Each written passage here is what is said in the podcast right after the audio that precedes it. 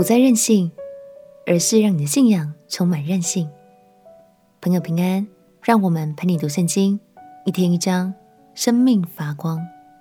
今天来读诗篇第八十八篇，这是大卫的诗班长希曼所写的求告诗。这是他在绝望中的呼求，几乎可以说是诗篇中最悲伤的一首诗歌。当时希曼似乎患上了很严重的疾病，生活在死亡边缘，连最亲密的朋友们都已离他而去。面对如此痛苦的处境，希曼对上帝的心是否动摇了呢？让我们一起来读诗篇第八十八篇。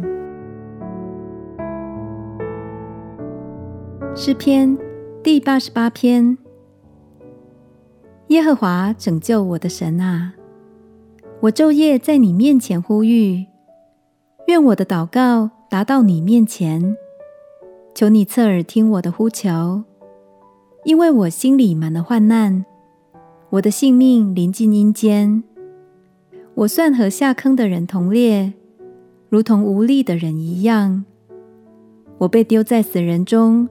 好像被杀的人躺在坟墓里，他们是你不再纪念的，与你隔绝了。你把我放在极深的坑里，在黑暗地方，在深处。你的愤怒重压我身，你用一切的波浪困住我。你把我所认识的隔在远处，使我为他们所憎恶。我被拘困，不得出来。我的眼睛因困苦而干瘪，耶和华啊，我天天求告你，向你举手。你岂要行奇事给死人看吗？难道阴魂还能起来称赞你吗？岂能在坟墓里述说你的慈爱吗？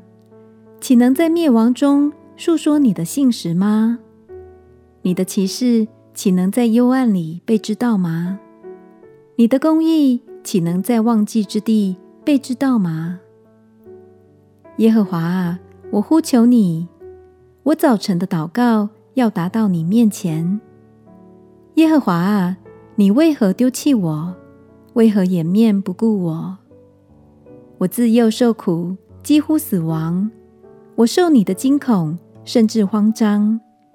你的烈怒漫过我身，你的惊吓把我剪除。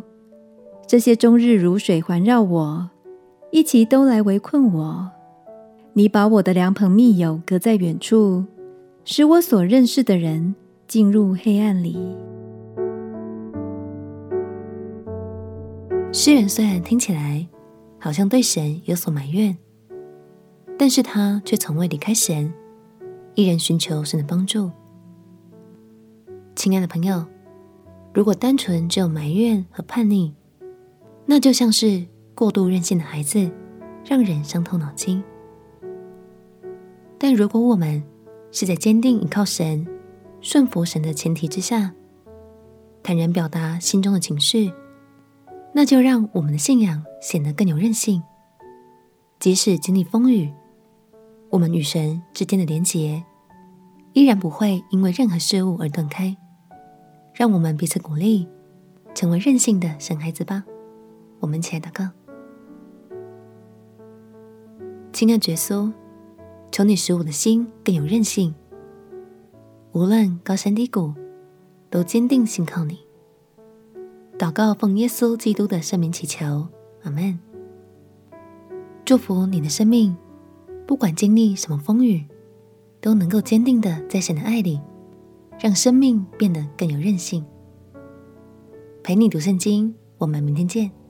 耶稣爱你，我也爱你。